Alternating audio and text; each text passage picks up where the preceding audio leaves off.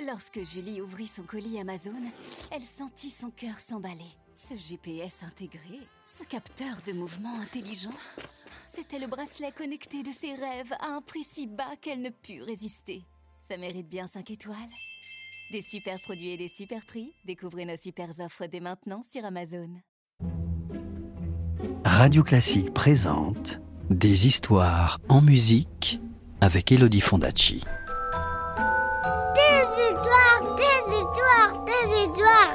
Est-ce que je peux avoir une histoire, s'il te plaît, de me raconter une histoire? Encore une histoire? Bon, d'accord. Tu te souviens qu'Éric le Roc, mis au défi par ses amis, avait accepté d'aller jusqu'en enfer pour chercher trois poils de la barbe du diable? La fille du diable en personne avait accepté de l'aider. Eh bien, voici ce qui arriva. Chapitre 2 L'enfer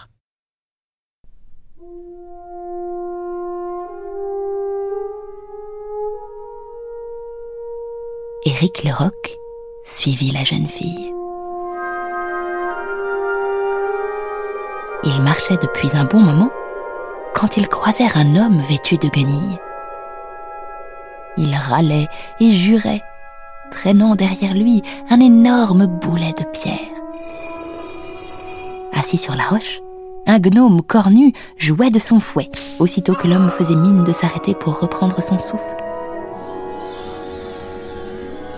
Qui est-ce demanda Éric Leroc. De son vivant, ce fut un juge de grand renom, répondit la fille du diable. Un juge inique. On ne compte pas le nombre d'innocents qu'il fit condamner contre de l'or et des honneurs. À présent, eh bien, il traîne pour toujours le poids de ses injustices. Pour toujours? Eh oui, Éric. Ici-bas, les châtiments sont éternels avec un sourire triste, semblable à ces soleils d'hiver qui ne réchauffent pas. La fille du diable ajouta. Et l'éternité, c'est long.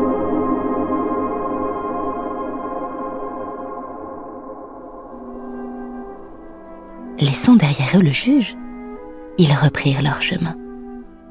Ils passèrent à côté d'une gigantesque table de banquet, sur laquelle étaient disposés quantité de mets savoureux. Un vrai festin de roi. Un homme était assis à la table. Qui est cet homme? demanda Éric Leroc. Un aubergiste, qui avait la fâcheuse tendance d'empoisonner ses hôtes, répondit la fille du diable. Mais quel est son châtiment? Il doit manger ce qui est devant lui. Oh, étrange punition.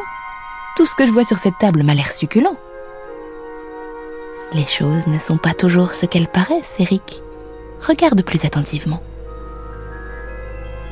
Eric Leroc s'approcha et vit. Chaque fois que l'aubergiste touchait une victuaille, celle-ci se transformait sur le champ.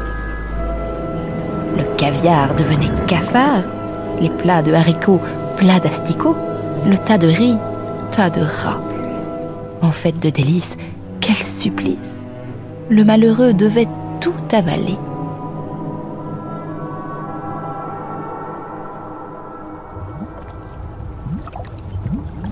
Un peu plus loin, ils croisèrent un autre damné.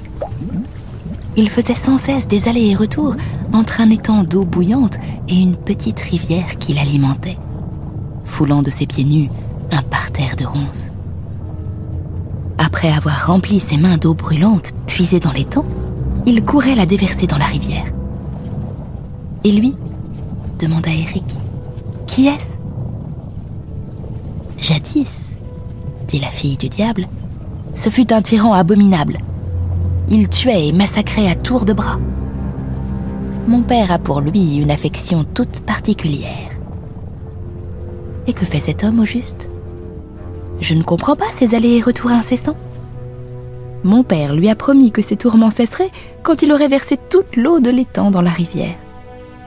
Mais la rivière se jette dans l'étang fit remarquer Éric Leroc. C'est un mouvement perpétuel. Ça n'a pas de sens. Et vous me dites que c'est un ami de votre père Curieuse façon de traiter ses amis. Qui aime bien châtie bien, a coutume de dire mon père.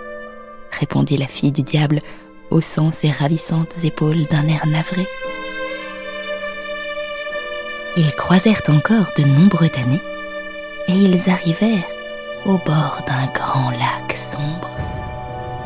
Émergeant d'une brume opaque, on pouvait apercevoir un château de sinistre allure. Une ombre à forme humaine attendait sur la rive, devant une barque pourrie, une gaffe à la main. Nous voici arrivés, dit la fille du malin. Il ne nous reste qu'à traverser le lac sans fond. Puis, se tournant vers l'ombre, elle ordonna Nocher, conduis-nous chez mon père. Le canot traversa les eaux mortes et mélancoliques avant d'accoster au pied d'un grand escalier qui menait à l'entrée du château. Lorgnant les deux arrivants, des créatures diaboliques formaient une haie d'honneur. Une haie d'horreur, devrais-je plutôt dire, car vraiment, ces êtres avaient l'aspect et le regard épouvantables.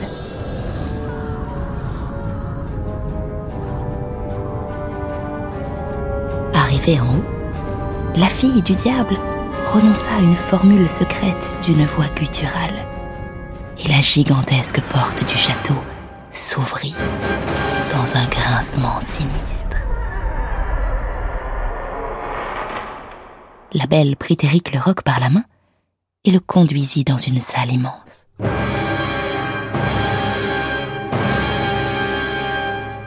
Les murs étaient couverts d'armes et de masques grimaçants.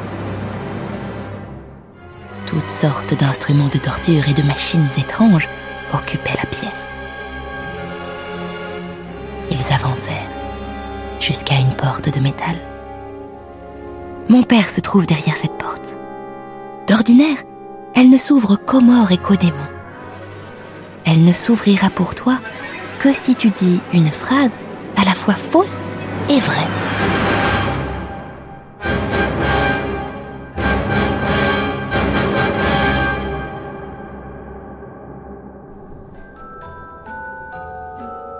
Veux connaître la suite de l'histoire Je te la raconterai plus tard, c'est promis. À bientôt.